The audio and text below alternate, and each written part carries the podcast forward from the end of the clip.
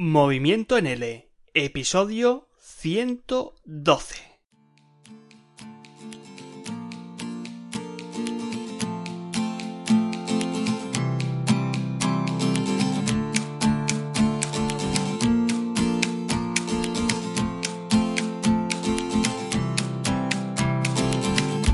Bienvenido o bienvenida mi estimado o estimada profesor o profesora de L Online. Bienvenido o bienvenida a Movimiento en L, a tu podcast, al podcast de profesores de español como lengua extranjera que han decidido liderar su propio negocio y sus propias clases online a partir de sus servicios, a partir de sus tarifas, a partir de sus productos, de todo. Y bueno, estamos ya a punto de terminar después de todo este mare magnum de tertulias que he ido publicando episodio tras episodio por aquí, por el podcast. Y ya nos quedamos con la última, con la que fue celebrada el pasado junio, no tengo el día, pero bueno, eh, la última en junio de 2020 y que corresponde a la sesión número 8 una sesión, una tertulia en la que estuvimos hablando del material audiovisual en clase DL online y con unas preguntas pues que hacían referencia pues a qué criterios seguíamos a la hora de escoger el material eh, qué materiales audiovisuales utilizamos más en nuestras clases online cómo los explotábamos qué TIC y qué otras herramientas usábamos para adaptarlos a una clase online eh, sitios web donde ya habían explotaciones montadas para nuestras clases online, es decir, eh, varios temas que la verdad es que eh, por primera vez nos fuimos a menos de una hora de duración de la tertulia.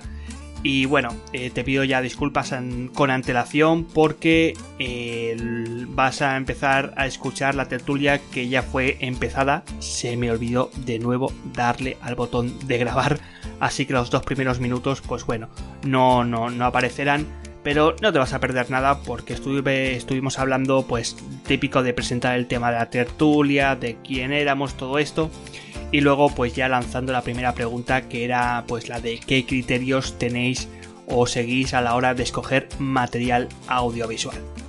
Así que ponte cómodo, ponte cómoda, que le doy al play y vamos a escuchar la última tertulia de antes de vacaciones y con esto ya terminamos todo este año en el que no ha habido casi pausas con las tertulias.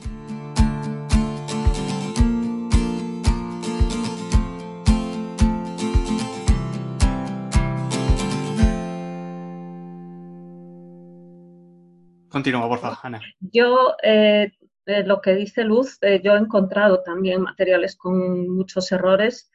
Mm, claro, cosas que buscas en internet y así. De hecho, tengo un ejercicio que ahora mismo no recuerdo si era para el pluscuamperfecto subjuntivo o para cuál era, que tiene tantos fallos que yo lo utilizo para buscar los fallos también. O sea, aparte de para usarlo para eh, practicar ese, ese verbo en concreto, digo, y ahora búscame qué fallos hay en estas frases. Y la verdad es que da mucho juego. O sea, que lo, utilizas como para que tus alumnos te, te busquen, busquen los errores gramaticales, ortográficos y todo ahí, de material que está creado por profesores para otras cosas. Exactamente. Bien, bien, bien. Está bien. qué mala eres, Ana, qué mala eres, solo digo. ¿Cómo que soy mala? Soy muy buena.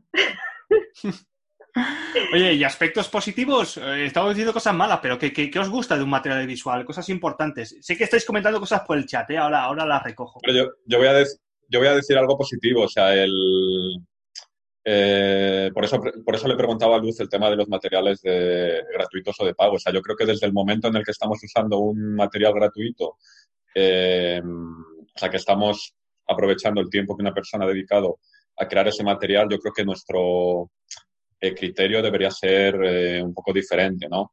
Evidentemente, si hay errores, pues no tenemos por qué transmitir esos errores a, nuestra, a nuestras clases, ¿no? Pero yo el, por eso preguntaba, porque para mí, el, no sé, yo me gusta siempre hacer analogías con otros. A mí si me, si me regalan un coche no es lo mismo que si me tengo que comprar un coche. O sea, los criterios que voy a... Si un amigo me regala un coche no voy a empezar a decirle, mira, es que el intermitente no es amarillo del todo y los limpias pues se podrían cambiar y pues hombre, es que el, coche regalado, ¿no? Eh, de hecho, tenemos este refrán tan bonito. A mí me gustan mucho los refranes de a caballo regalado. No le mires mucho el, el diente, ¿no? Entonces, bueno, el, claro. yo creo que es un, es un, es un criterio, ¿no? O sea, eh, Sí, pero digo, no, mi- digo, no digo, la mm, crítica no hay errores, tenemos que solventarlo de alguna forma, o, pero tener un poco la actitud de que cuando encontramos algo, o sea, cuando encontremos algo gratuito que nos puede servir para nuestras clases, que nuestra primera reacción no sea, vaya, cuántos errores tiene, sino primero agradecernos ese trabajo que se han tomado y luego, bueno, si podemos de alguna forma solventar esos errores y usarlo para nuestras clases, genial. Claro, el comentario no iba en el sentido de una crítica a, quien produce el contenido, que como bien dices, Diego, nos ayuda muchísimo y nos regala gran parte de su tiempo laboral, sino más bien iba en el sentido, en la dirección de la responsabilidad que tenemos los profesionales para buscar eh, contenidos de calidad, ¿no? Si no, no era una crítica a los productores que, que generosamente nos, nos dan y nos comparten sus contenidos.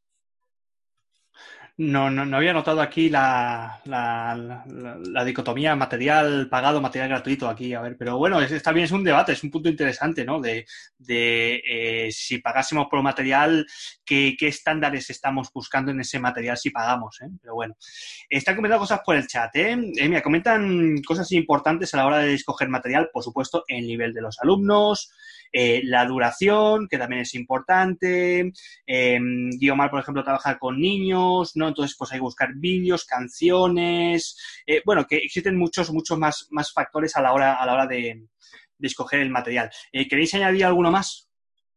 ¿Añadiríamos alguno más? Bueno, ¿Puedo hola, añadir saludos algo a más? todos. A ver, uno en uno, por favor. Bueno, eh, saludos a todos. Eh, a mí me gusta, por ejemplo, elegir algún, eh, algún material de audiovisual en el sentido por el tema. Por ejemplo, si estoy trabajando con jóvenes de enseñanza media, eh, estoy hablando aquí de Brasil, y ahí de repente elijo si es un corto o una peli, elijo de repente, como elegí una vez, María llena de gracia, una película colombiana, y que se trabaja el embarazo eh, eh, durante la juventud y también eh, la cuestión de las drogas. Entonces me parece muy propio a, ese tipo de, a, la edad de, lo, de los jóvenes. Bueno, eso elijo yo en ese sentido. Eh, ahora, ya que has puesto el, tema sobre la mesa, el tema de los temas, el tema del tema de los temas audiovisuales, eh, ¿qué, temas escogéis para vuestros materiales audiovisuales y, y, cuáles son? O sea, ¿por, qué escogéis esos temas? O bien porque es el tema que marca la unidad, que en ese momento estéis trabajando en, vuestro manual o lo que sea, o más bien porque consideráis que ese tema, pues, por el contenido puede ser enriquecedor para hacer luego, no sé, algún tipo de debate en clase o para, o etcétera. Ah, yo puedo decir algo. Pues. Como, eh, pues como yo enseño la traducción en la universidad, yo intento elegir los textos que sean interesantes para mis estudiantes, para no perder su motivación durante toda la clase, para que siempre estén atentos y todo eso. Y también otra cosa, siempre intento buscar un texto que, mm, que pueda transmitir ah, información extralingüística que porque sabemos que los intérpretes y traductores siempre tienen que obtener algo nuevo, siempre tienen que buscar, investigar y todo, y por eso, um, además de pasar este texto para traducir, para obtener esta capacidad de traducción, siempre es mejor transmitir información, como he dicho, extralingüística. Eso. Ah, con esta lingüística te refieres a que toque pues temas eh, de la realidad, de... Exacto. Por ejemplo, que sean los textos actuales. Por ejemplo, de lo que está pasando actualmente en el mundo.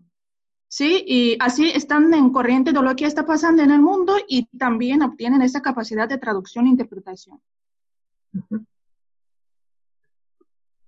¿Alguien más quería añadir algo de esto? Que ha levantado, creo que eras tú, Emilia, quien ha levantado la mano. Emilia, activa el micrófono si te quieres manifestar aquí. Ahora. Sí, eh, eh, yo también, yo escojo el material dependiendo del nivel de participante, de la edad, del interés, porque de nada me vale ponerle un tema de, de una biografía si no le gusta, prefiere el deporte. O como un alumno que estaba preparando para un examen y le gusta la historia, nunca había estudiado historia contemporánea porque no le, no le ha tocado oportunidad, pues entonces le busqué videos de, historia contemporánea que la BBC Mundo tiene muchos. Historia de América que tampoco conoce nada. Entonces, uh interés, eh, bastante buen material, cortos, videos de 4, 5, 6, 7 minutos, con lo cual se puede trabajar completo en una clase. No tenía que estarlo comenzando a por picar por pedazos y a, no nada, sino completo. Eso. Em, añado una cosita nueva, ahora me comentáis más. Em, claro, los que trabajamos con clases eh, online, cada uno vendrá de un contexto diferente, pero los que trabajamos en clases particulares, sobre todo, como, autónomos, eh, damos una gran importancia, o al menos nuestros alumnos dan una gran importancia al uso de materiales relevantes que sean pues de sus intereses, de su conocimiento del mundo. Y a mí esto lo que al menos a mí me lleva muchas veces a negociar el, contenido y a negociar muchas veces los materiales con mis alumnos sobre qué les gustaría que yo llevase a clase. ¿Vosotros o vosotras dedicáis tiempo a negociar con vuestros estudiantes sobre qué tipo de temas gustaría tratar en vuestras clases, también que afecten, por supuesto, al material audiovisual? Claro, ¿Cómo, ¿Cómo, lo hacéis? ¿Preguntas abiertas o preparáis algún texto? Directamente, preguntas directas. Sí, yo también. ¿Mm? Vale, los temas de interés del alumno los puedes descubrir de muchas formas, ¿no? Los puedes descubrir en la clase de prueba. Si el alumno tiene algún perfil, alguna página o algo, puedes investigar un poco. Y yo la verdad que lo que más utilizo es durante las, durante las mismas clases, ¿no? En las clases a veces salen conversaciones, salen historias, te vas tomando notas, ¿no? Pues al estudiante le gusta este tema, le gusta. Lo que está claro es que en las primeras clases es difícil porque no conoces todavía. Pero bueno, según le vas conociendo, pues ahí eh, pues le vas, le vas conociendo mejor y vas eligiendo los, materiales. y la, intención de la por qué estás tomando la clase, la motivación. Si es por hobby, si es para preparar un examen, entonces ahí uno te toca revisar qué material que tenga la exigencia a la cual el, para el cual está tomando la clase. De eso estuvimos hablando en una fantástica tertulia de la clase de prueba en la que estuvimos hablando sobre cómo analizábamos todo esto a la hora de cuando encontramos un alumno que contactaba con nosotros y cómo y qué tipo de qué, hacíamos antes de la clase de prueba, qué hacíamos durante y qué hacíamos después, pues para sobre todo analizar y sondear todo esto de temas, de, pues, de estilos de aprendizaje, de qué le gustaba, cómo quería hacerlo, los objetivos. Eh, os lo recomiendo que echéis un vistazo al vídeo. ¿Algo más para añadir en cuanto a criterios, selección de material? Eh, os saltamos al próximo tema. Bueno, luego por, fijar un poquito otro clavo, el, es muy importante el tema, aparte de los intereses, ¿no? que sería como la personalización, pero luego un poco la, especialidad que tú tengas y al estudiante ideal al que te, dirijas, ¿no? Si tienes un estudiante ideal, digamos que vas a tener ya una, plantilla, un programa estándar, llámalo, ¿no? Como sea, vas a tener una base de la que, partir, ¿no? Si tú eh, das clases a estudiantes que quieren preparar exámenes de LE, pues no tiene que ver si das clases a estudiantes que quieren el español para hablar con su familia, ¿no? Entonces esto, esto ya te va a marcar, te va a ayudar al principio a, de todos los posibles materiales a, a elegir un conjunto junto, ¿no? Para ese, y tenerlo preparado. luego lo vas personalizando con cada alumno, ¿no? Pero ya la personalización no es tan grande, al menos es mi opinión. Um, no te creas, Diego. Yo tengo también niveles iniciales y ahí es todo un mundo, ¿eh? La gran mayoría son muy, son muy proclives a escoger, me gusta el material audiovisual, o sea, son vídeos y todo esto les gusta. Es algo que se consume muy rápido. Pero luego hay otros que dentro del mismo nivel que, que no les interesa tanto, que prefieren, pues, eh, cosas quizá más de hablar, más de producción y si es algo, pues, de, input que sea incluso textos. ¿eh? Es muy raro, pero bueno, sí, la gran mayoría son de, son de audiovisuales. ¿Alguien más? Saltamos de tema. Eh, sé que lo habéis comentado por ahí ya, pero bueno, eh, ¿qué? Vamos a hablar del qué. ¿Qué tipo de contenido estáis llevando a vuestras clases, a vuestras eh, clases online en cuanto a materiales? Creo que la gran, al menos lo que se ha escuchado más o lo que se ha puesto, se ha leído más en el chat es que lleváis cosas cortitas, puede ser, cosas, vídeos muy cortos, de cortometrajes, o no lleváis estas, a veces hay explotaciones didácticas de, que te pueden llevar varias sesiones de clase.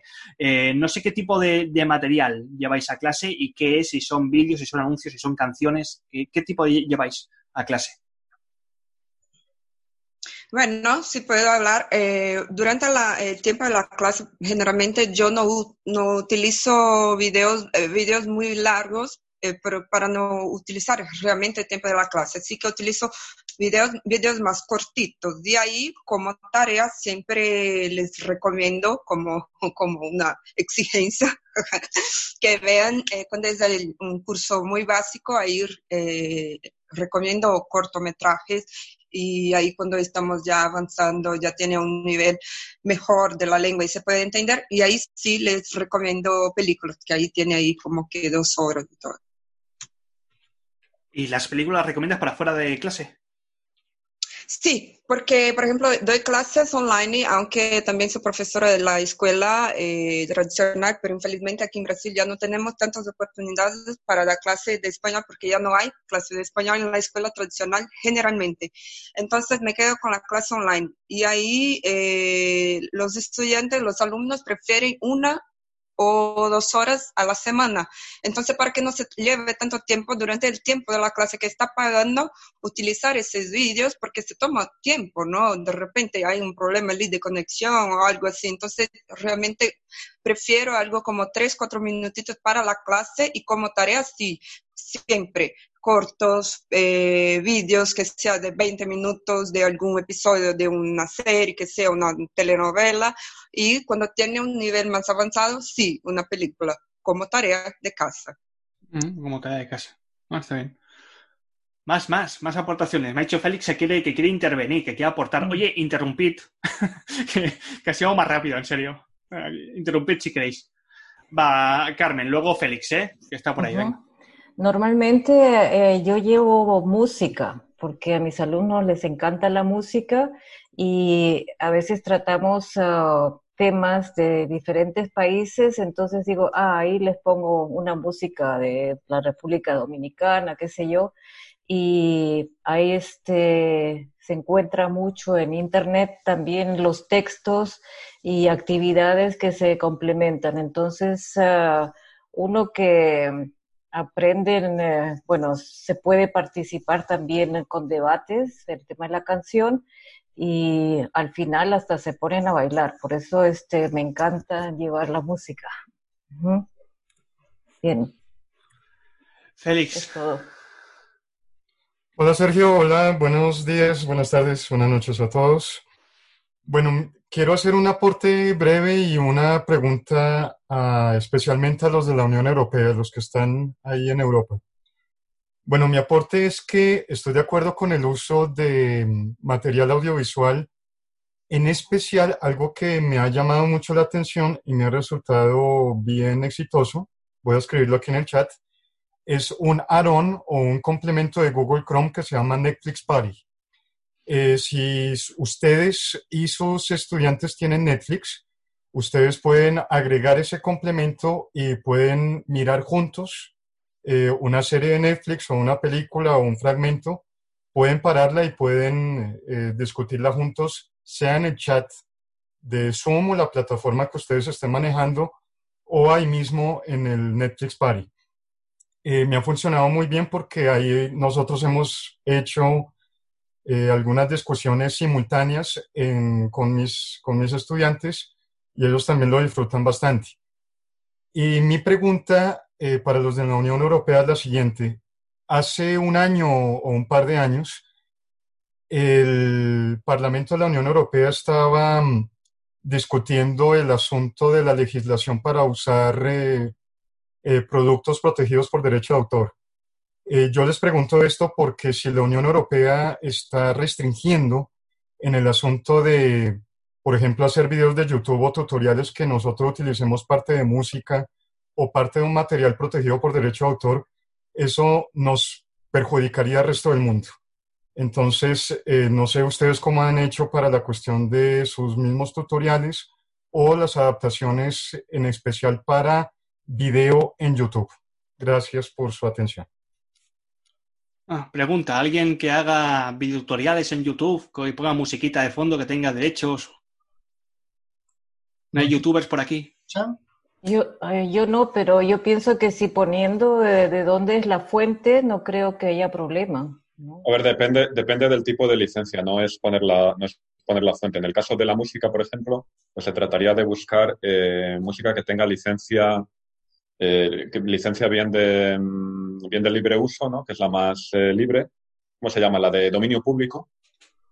la de dominio público, pues como el nombre dice, puedes hacer con ello lo que quieras. Si no, luego hay, hay muchas creaciones de música también que se hacen con licencias Creative Commons, entonces hay que ver un poco la letra pequeña. Hay licencias de Creative Commons que permiten usarlo para fines eh, no lucrativos, otras permiten para fines de todo tipo, otras eh, pero bueno, esto, esto mm, es, mirarlo un poco, en especial con la bueno, Sergio, yo creo que conoces más el tema de las... Conozco el, tema, el tema podcast, el tema podcast y creo que funciona lo mismo, ¿no? Hay, como tú has dicho, hay pues música que no tiene derechos, que se llama Free, ¿cómo se llama? Free, free yo que sé, eh, Free Safe o algo así, que la puedes poner tal como te la descargas, tal como la pones, luego tienes Creative Commons, que siempre pues tiene algún tipo de atribución al autor, a lo que sea, y luego tienes... Algunas no, hay, hay un montón de, algunas Hay algunas que no es, leerse la licencia y, hacer lo que. Entonces, si pone atribución, pues en teoría tienes que atribuir y vas a ser del 0,1% de personas que atribuyen licencias Creative Commons, ¿no? Les vas a dar una. Hmm. La mayoría. Y luego tienes otras que son de compra. Tú compras la licencia y ya está. Se pueden comprar. ¿eh? Pero bueno, es un tema, mira, yo digo la verdad, Félix, eh, yo he ido a muchos seminarios y allí pues ponen, o sea, ponen eh, explotaciones y tal, didácticas donde sí que creo que hay derechos, ¿no? Lo, lo, lo, lo, bueno que había antes en aquel entonces es que eso se quedaba allí más o menos y no salía. Ahora que eres profesor online y esto lo publicas en YouTube, lo ve todo el mundo, entonces ahí sí te puedes poner en problemas. La verdad es que sí. Em, más cositas del, del, del, del que nos habíamos ido. Habéis comentado, va, Ana, estás... A ver, eh, yo utilizo con bastante frecuencia los vídeos que publica profedl.es, eh, que son vídeos cortos eh, con un tema específico y basados en, por ejemplo, en un tiempo verbal o algo así. Y a mis alumnos les encantan. Se lo pasan pipa con ellos y, y me dicen, ¿podemos ver otro? ¿Podemos ver otro? yo creo que es es muy bueno ese tipo de actividades. Eh, bueno, Félix no sé si había, se había adelantado a los, a los juguetitos que llamo yo, a las TICs y todo esto, que era una pregunta que tenía por aquí apuntada. Ahora tú, Ana, has comentado ya de dónde sacamos, podemos sacar dónde hay fuentes eh, ya con explotaciones montaditas con material audiovisual. Pero antes de saltar estos temas, habéis comentado vídeos cortos, canciones, se puede poner quizá algún anuncio. No sé si también algún podcast, aunque solamente sería audio, no sería visual, pero bueno, igual también. Eh, hablamos del cómo. ¿Cómo explotáis todo esto? Pues claro, una cosa es que lo tenemos ya detectado, pero ¿cómo, cómo estáis explotando? ¿Cómo, ¿Cómo, usáis estos materiales? Eh, ¿Seguís tal cual las indicaciones de profe Dele? ¿Lo ponéis así y ya, pues según lo que me digan las instrucciones del profesor, es lo que voy a hacer?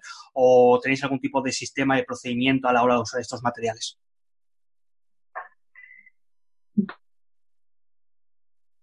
Yo es que yo sigo muy poco lo que me dicen. Yo me invento las cosas sobre la marcha. Y dependiendo de qué alumno sea, como yo tengo clases particulares, pues mm, con cada uno lo hago de una manera diferente. Como vea en el momento que lo necesito. Eh, si veo que el alumno tiene un problema concreto, pues intento incidir en eso. Y de repente se me ocurre, pues en del visionado, oye, pues aquí lo paro y le hago unas cuantas preguntas por mi cuenta, pues también lo hago. Totalmente. Pero lo, normalmente lo, lo, explotáis más desde un aspecto formal, lingüístico, a partir de exponentes, a ver, a ver qué hay en esa canción o a ver qué tipo de estructura lingüística se utiliza en ese vídeo o lo basáis más en el significado, en lo que habéis comentado, ¿no? En este objetivo este lingüístico, en qué hay más allá eh, qué tipo de pues, contenido sociocultural encierra ese, ese material audiovisual. Yo intento usarlo en los dos sentidos. Carmen. Micrófono. Lo uso por el, el, significado, ¿no? Porque la parte gramática, como ya tengo, es eh, bueno, ya es un grupo, dos grupos de 16 años que tengo, ¿no? Y a ellos no les interesa mucho la, parte ya gramática, ¿no? Sino más que nada el, ah, el, significado, lo que transmite. En cursos básicos sí, O sea, vamos a practicar el serie estar, por ejemplo. Entonces ahí sí este, lo uso de forma gramatical. Sí. ¿Más aportaciones?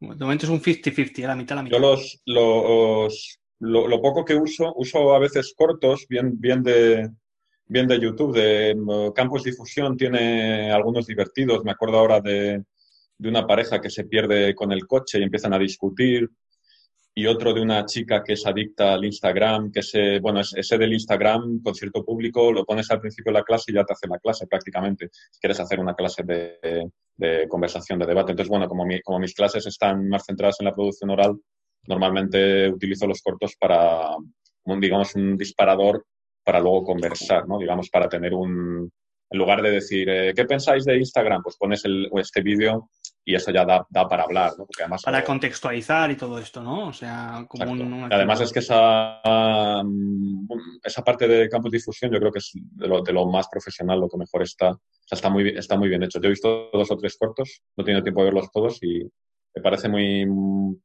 Es muy, muy divertido, muy, o sea, está muy, muy bien hecho y creo que da, da mucho juego. Luego tiene, una, luego tiene una explotación, pero yo como Ana soy también un poco anárquico, a veces lo miro, a veces no tiene una explotación, que puede ser expresiones, preguntas, entonces, eh, bueno, esto es en concreto de difusión, yo creo que, yo creo que si lo que quieres es hacer una clase de, un poco de producción oral, de conversación, de debate, da, mucho juego, vamos, con un corto puedes hacer una clase o media clase. Eso, bueno, eso que comentáis es una característica ya del profesor un poco más veterano, ¿no? De que, pues bueno, ya sigue su camino, o sea, no sigue el camino de las instrucciones. Están para guiarte, pero no para que la hagas tal cual te lo indican. Emilia, que está levantando la mano. Sí, eh, yo a veces lo he hecho que eh, lo hago como si fuera dictado, la voz del, la voz del, del, que narra el video es el que le hace dictado. Eh, le he hecho también para que termine de llenar los huecos que tenga el texto, que yo misma me pongo a hacer la, la transcripción. para repetir lo que dijo el hombre o la persona a la misma velocidad, con la misma modalidad, o sea, para, realmente para imitar al que está hablando. Entonces así le hago, le hago producir velocidad y le hago producir palabras correctamente. Ah, de hecho, sí, pues son pequeños, son los, los, cortos de, por lo menos lo de la BBC Mundo que me gustan mucho, como son cortos y los periodistas son de tanto de España como de América Latina, pues entonces tiene la variedad del español, la puede escuchar. Interesante. Ajá. Hola, Hola, eh, yo cuando impartía clases en la escuela normal eh, para la enseñanza media y ahí, bueno, una de las actividades yo realmente les pedía o el corto o una, una peli como tarea, claro, y ahí la, la, de ahí la actividad sería, bueno, con una, tenía una nota, ¿no? Claro, porque los alumnos no quieren hacer nada sin, sin tener algo. Y yo siempre hacía, por ejemplo, preguntas eh, que no eran verdaderas, que no hacían parte de, de, de, eso, para ver si realmente habían visto. O sea, porque si, si te digo de eso, de la pelea, que, que la chica salió con ese chico que se llama Juan y que, bueno, ella viajó y en realidad en la peli ella estaba embarazada y su novio no era Juan, era que sea José, por ejemplo. Y si la persona, el alumno, realmente vio la peli o el corto, va a decir, no, no, no, no es eso, ella no viajó, ella bueno, y, de ahí podemos eh, eh, charlar, no solamente contestar, por ejemplo, a veces el alumno solo quiere, ah, sí, eso, eso pasó, exactamente, y no, si, si sabe que no, que lo que estoy hablando es una tontería, me va, bueno, no, no, profesora, eh, la chica no hizo eso. Entonces, eso me parecía como que era necesario, porque si no, bueno, voy a copiar aquí de, de algo y decorar todo, memorizar todo lo que pasó en la peli y dale. Más ideas, más, más formas de cómo explotáis el material. Eh, yo tengo una buena lista, eh, pero bueno. ¿Quién habla por ahí? Ricardo. Eh, hola. yo creo que es buena la idea esta de que el alumno cree a partir de, lo que ha dicho, creo que Silmara me parece, ¿no? O sea, hay un vídeo y luego da, da pie a discutir, o sea, no es, porque hay vídeos, hay vídeos que puedes aprender pues formalmente la gramática. creo que Ana Peña mencionó que lo veo aquí, que lo leo profe DL, pero también hay uno que se llama Videos L, que va por niveles, eh, y hace dos años me lo pasó una colega y, y está bien porque va por niveles y por contenidos eh, gramaticales, funcionales y hay unas actividades de ejercicios y, y también está el vídeo que se puede explotar de otra forma, ¿no? ¿Cómo se llama, perdón? Ah, lo, lo, voy a escribir aquí en el chat. En el chat. Ah, la, gracias, la gente, la gente que estáis en Facebook se siente haber venido aquí, ¿eh? Luego, luego, luego os lo copio, si me acuerdo. Hago un copiar y pegar allí minuto y de- está. Bueno, sí, vídeo se le, pero voy a buscarlo aquí en el, en el, en el en- en internet para estar seguro y Gracias. lo, lo copio. Eh, Creo que ya he escrito ahí. y no es nuevo, ¿eh? está no es nuevo, escrito, ¿eh? creo. Claro, no es nuevo, es este. Bueno, Ricardo, que te lo da bien masticadito, ¿no? Por competencias y todo bien. bien, Bueno, bien- sí, pero no es nuevo, fue hecho, no sé. mm, Vídeos L. Vídeos. Vídeos L, ¿eh? Vídeo- Curso de español para extranjeros gratis. A ver. eh, Haz un copiar y pegar al chat. Eh, Luego, luego ya me encargo yo de, ¿eh? de copiarlo, sí, al, Y, al chat de eh, Facebook. No, la gente se me enfada. ah, lo pongo en. Y ahora estoy aquí en de Ana, pero ¿cómo vuelvo a Sergio? Voy a Sí, Sergio, ¿no? va- Vamos a hacer un tutorial de Zoom. Mira, tienes que irte al chat y entonces ves que pones enviar a y entonces ves con una pestañita que pondrá Ana. Entonces tienes que poner todos en el chat. Ah, ya, ya, ya. Es tutorial de Zoom. Ya, ya, ok. Y ahí te llega a todos. Ahora, esto- bueno, ahora es cuando lo puedes poner ya está. Ok, aquí está. Eh, cuando llegue por ahí. Eh, bueno, yo también he ido, he hecho, ahora sí, ¿eh? Video L en singular, ¿eh? Videol.com, gente de Facebook, videol.com. Ustedes pican y ahí hay para profesor, un lado para el profesor y otro lado para el alumno. Ahora también vamos a hablar de, lugares donde podemos encontrar vídeos ya explotados y, todo esto. Eh, bueno, yo me apunté algunas cositas, no sé si alguien quiere, quiere aportar algo más de cómo explotáis los, el material audiovisual, pero bueno, yo creo que ya lo habéis comentado, ¿eh? A partir de pretareas, para contextualizar, con ejercicios más bien formales, ¿no? El típico de mira o escucha, ¿no? Y un multiple choice, para comprobar las hipótesis muchas veces. Ahora vamos a ver cómo se puede manipular muy fácilmente un vídeo, cómo podemos parar, ¿no? Decirle, bueno, ¿tú qué crees que va a pasar a continuación? o incluso ponerlo al revés, poner la parte final del vídeo y decir, bueno, ¿tú qué crees que empezó el principio? Eso también se puede hacer con sonido. Le podemos quitar el vídeo, ¿eh? esto es muy fácil hacerlo con Zoom, que ahora lo veremos, se quita el vídeo, ¿no? Y solamente se deja el sonido y a partir del sonido a ver qué cree que está pasando. O al revés, le ponéis solamente el vídeo y le quitáis el sonido para que haga hipótesis de qué cree que está pasando. Integración de destrezas, creo que esto ya hemos hablado, ¿no? Tú ves el vídeo, luego pues esto lleva a un debate o te lleva pues a una expresión escrita, algún tipo de, de ejercicio. Deberes, deberes tanto, cuidado, deberes de eh, recepción, es decir, de input, puedes ver este vídeo en casa y a partir de ahí me haces algo, o bien eh, podemos mandar a los estudiantes que creen un vídeo ellos como deberes. Para esto tenéis Flipgrid, que va muy bien, eh, lo voy a escribir por, el, por aquí, esta herramienta. ¿Eh? La, gente pues de Facebook, ah, ah, luego, luego lo pongo. Pero es como, un, es como una red cerrada, como si fuese un YouTube cerrado y donde solamente pueden colgar eh, los vídeos los, los alumnos. Y para ciertos deberes de material audiovisual, si, les, si os gusta pues que en lugar de escribir un texto hagan una exposición y os vayan explicando, pues compartiendo la pantalla con Zoom de cómo está el barrio de tal, pues esto os puede servir y queda solamente cerrado en, en esa clase virtual.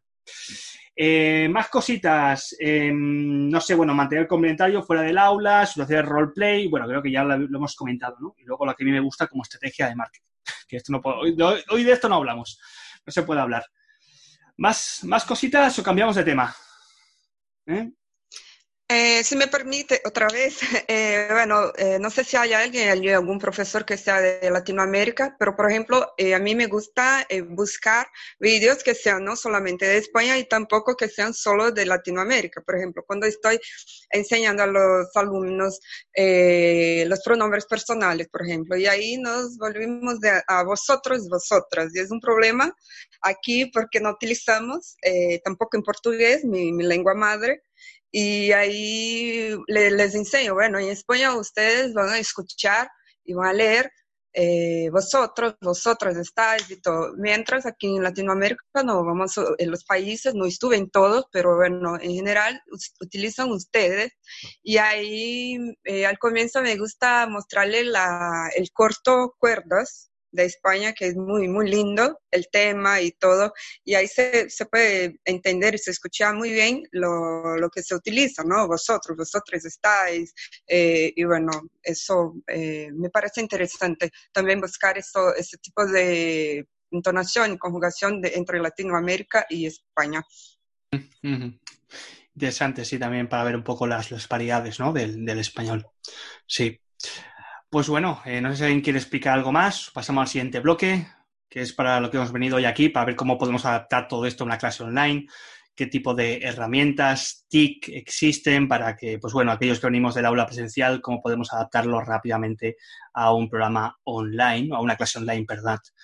Eh, ¿Qué usáis para, para, para, poder hacer todo esto que hemos hecho antes, pues con los proyectores o con las pantallas del ordenador ahí en clase o las cosas que, que hayáis hecho? ¿Y cómo pasamos esto a una clase online? Edpuzzle es muy bueno para los videos, porque es... puedes... Edpuzzle, porque puedes eh, eh, coger un video, montarlo en la plataforma, hacerle preguntas, obligar al estudiante a que no se salte, ni adelante, eh, ninguna parte del video, a que tiene que ver todo y responder cada pregunta que pones en, en la plataforma. Entonces, es ese que, que puedes poner como para... puedes poner como tareas, ¿no? O sea, como preguntas, sí. puedes como pararlo y ponerle aquí una pregunta claro. de qué pasa tan... Eso, si tú quieres en una parte del video parar y poner una pregunta, entonces el estudiante tiene que responder esa pregunta antes de continuar viendo el video y bueno, creo que es muy útil sobre todo para el formato online. Y esto luego se puede, se puede compartir, es decir, hay como una, se puede, hay como una Claro. red de profesores que estos luego se comparten, se hace público para que otros puedan utilizar. Hay unos, hay unos que son disponibles gratis, o sea que si tú buscas un tema en Edpuzzle, hay unos que ya están hechos, que ya están listos por otros profesores o tú puedes crear el tuyo. Interesante. Sí, yo esta herramienta la he escuchado, pero nunca he usado, pero siempre tengo ganas de saber de. ah, Pues yo tampoco la había usado antes del salto online, que fue hace tres meses obligatorio. Pero, pero sí sirve mucho sobre todo por eso, porque como a veces no sabes si los estudiantes, si no estás en el salón, no sabes si están viendo completo el video, si se lo saltan, te permite como controlar eso. Vale, pues anotamos, Edpuzzle. Eh, más cositas que utilizáis, más juguetitos, más herramientas. Por aquí comentan Eh, Skype, ¿no? El típico. comentario.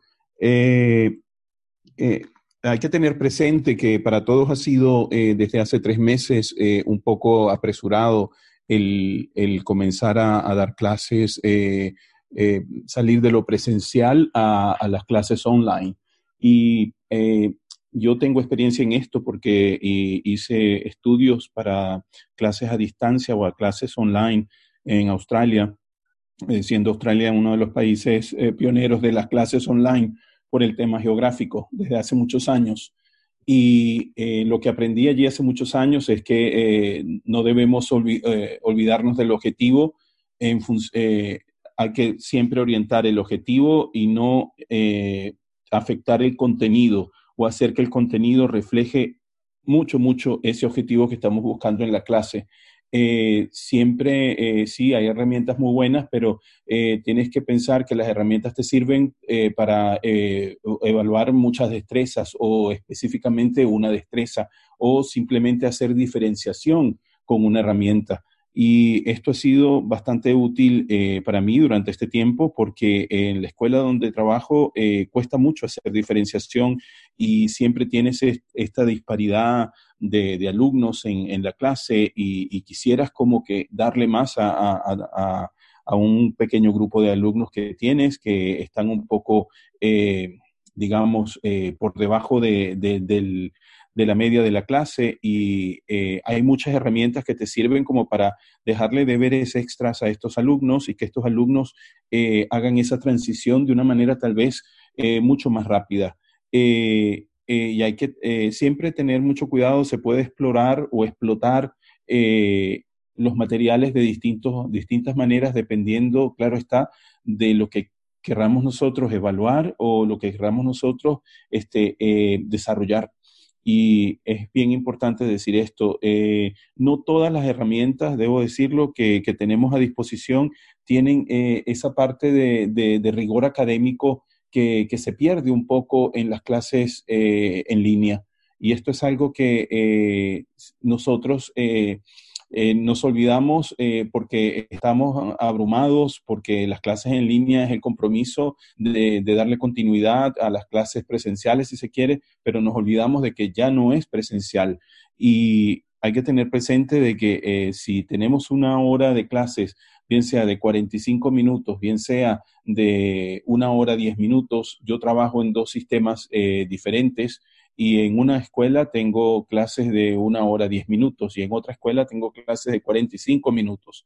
Y cuando llevo esto a las clases en línea, eh, me doy cuenta que el promedio que tengo de, de, que tienen los alumnos de concentración no es mayor de 25, 28 minutos máximo. Entonces yo lo que trato es de hacer mi clase en bloques eh, con el material que tengo y busco darle a los alumnos eh, esa oportunidad de, que ellos eh, se activen, y cuando digo que se activen, que usen su creatividad y no les doy todo hecho o no les doy todo muy simple, sino que los hago, les digo, tienen que leerse un texto y del texto, por ejemplo, ahora tengo un nivel alto que estoy viendo los, los, pretéritos con ellos y entonces le pongo el texto con los verbos en presente y les pido que me hagan el, pretérito perfecto, por ejemplo. Eh, y entonces, eh, claro, allí veo hasta dónde ellos eh, manejan no solamente la conjugación de los verbos regulares y irregulares, sino también busco los marcadores temporales y puedo hacer diferenciación al mismo tiempo. Entonces, hay, hay mucho que se puede usar, pero hay que siempre tener presente esa eh, es esa, eh, el, tema cuantitativo del tiempo que el alumno te permite eh, tenerlo presente allí, atento. Mm. Esto que comentas, Carlos, un, pues mira, un día de esto vamos a hacer una tertulia especial de, aprovechando que ya ha pasado el tiempo y ya pues hay mucha gente que ha saltado al, mundo online así de forma de repentina y ya pues ya ha acumulado unos cuantos meses dando clases, pues aprovechar un poquillo para, para ver exactamente qué, cómo, estáis arreglando y cómo estáis solventando todos estos problemas, porque cada uno viene en un contexto de aprendizaje diferente, de enseñanza. Nosotros, nosotros llevamos, somos clases eh, pues eh, como autónomos de forma individual y entonces esto pues la verdad es que todos estos problemas no los tenemos, ¿eh? pero bueno, muchas gracias por tu aportación. me he perdido, pues no sé cuál era la pregunta, era ¿de qué estábamos hablando? De, de, de, que alguien me ilumine. ¿De las herramientas eran? ¿Sí, no? ¿De qué herramientas? De... Vale. más cositas.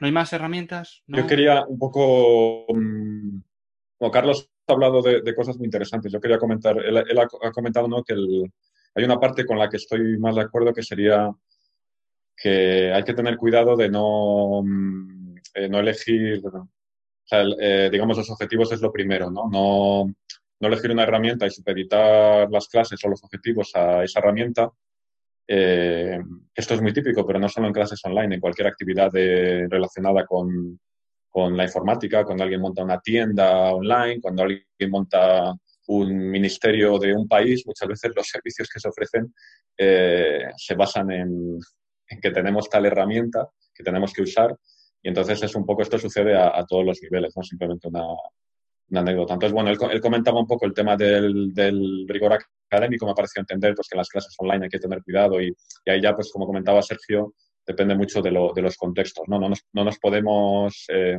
tenemos que pensar un poco que hay muchos posibles contextos de, la enseñanza de, de online, entonces en, en un extremo estaría eh, pues lo que el trabajo de Carlos o de otras personas, que es enseñar a, a estudiantes, adolescentes, universitarios en grandes grupos, etcétera, y luego en otra parte estaría el contexto de la enseñanza adultos eh, con grupos pequeños o clases individuales que plantea eh, o sea, las herramientas que tienes que, elegir, cómo tienes que plantear las clases, sería completamente distinto. No me gusta esta expresión de rigor académico porque yo precisamente, digamos que es de lo que yo, entre comillas, huyo, ¿no? No quiere decir que no que mis clases no tengan eh, rigor y no se aprenda español bien, pero digamos que lo que yo ofrezco a mis estudiantes es otro, otro modelo, ¿no? Y así pues cada profesor probablemente tendrá un, modelo. Entonces, para sacar un poco la, esencia de lo que ha dicho, yo creo que es importante el elegir las herramientas, o sea, tener, tener un plan, ¿no? No que las herramientas nos hagan el plan,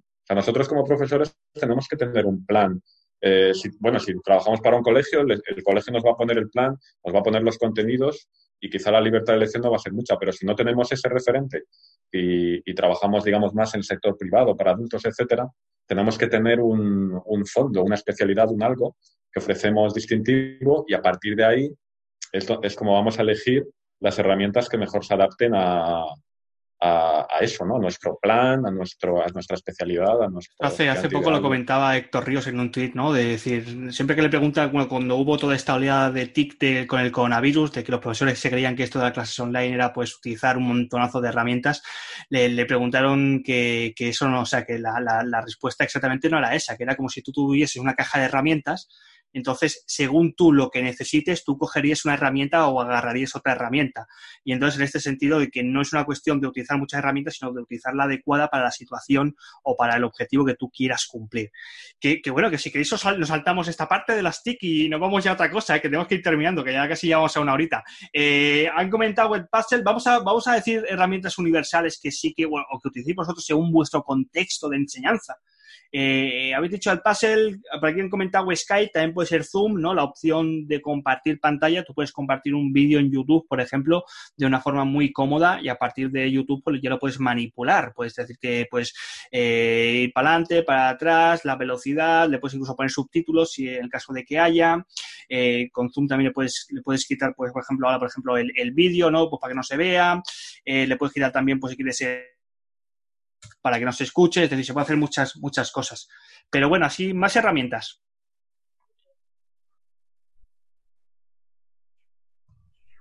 Sí, yo quería decir algo con respecto al comentario de, Carlos. Se puede resumir todo en esto, menos es más. Si hay una cosa que te sirve y que, como dice Diego, pues hay algo que, en lo cual se puede centrar para una, una tarea comunicativa fija, pues efectivamente se puede dar solamente una herramienta y ya está. O sea, lo, lo en aprender a manejar la herramienta con la que estamos familiarizados y explotarla hasta lo más posible. No se trata como de buscar más cosas como para tramarnos a otros y a los demás. Eh, tengo una... Te perdemos, te perdemos, Félix. Hay una conexión, Colombia.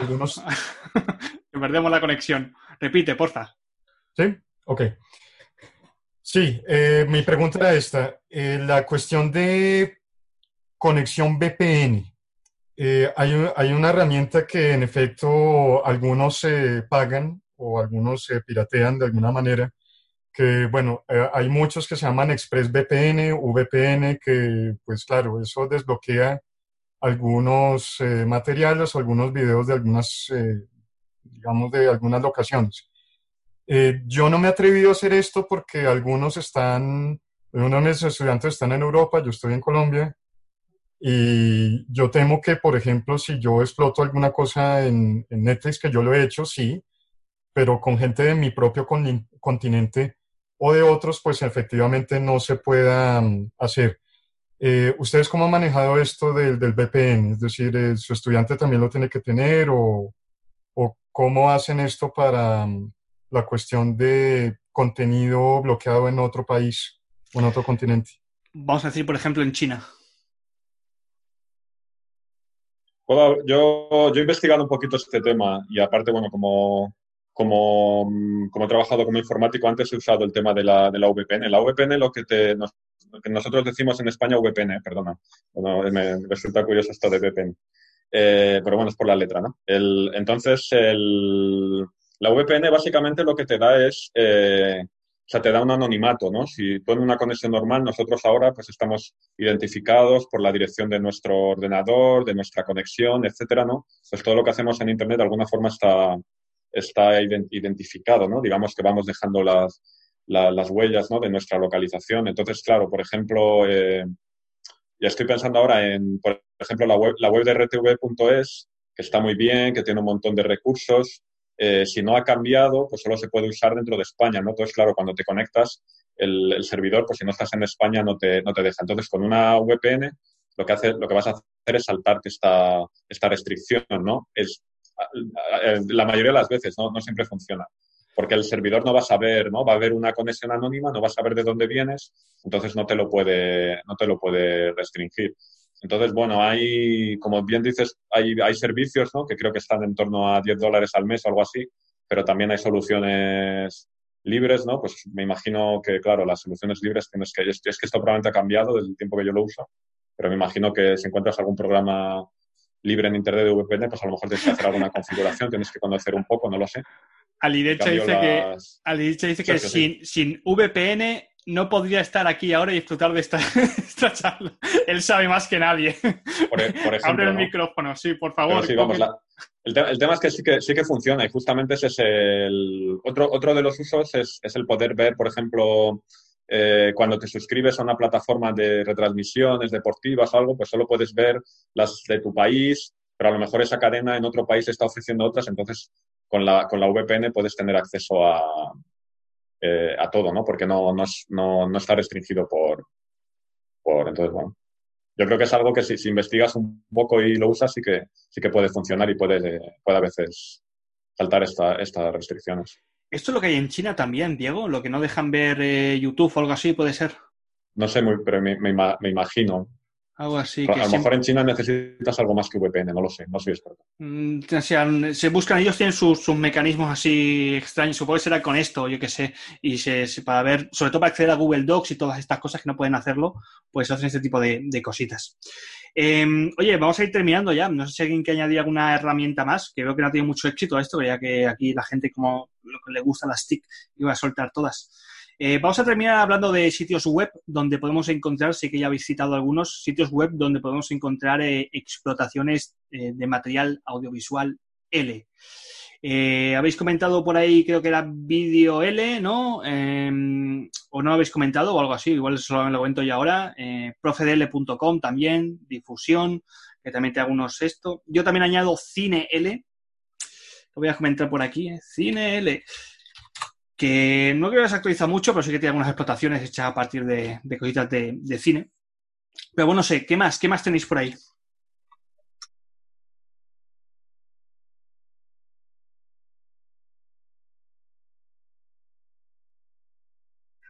Nadie tiene nada. hemos, hemos, dicho YouTube, para mí es la número uno.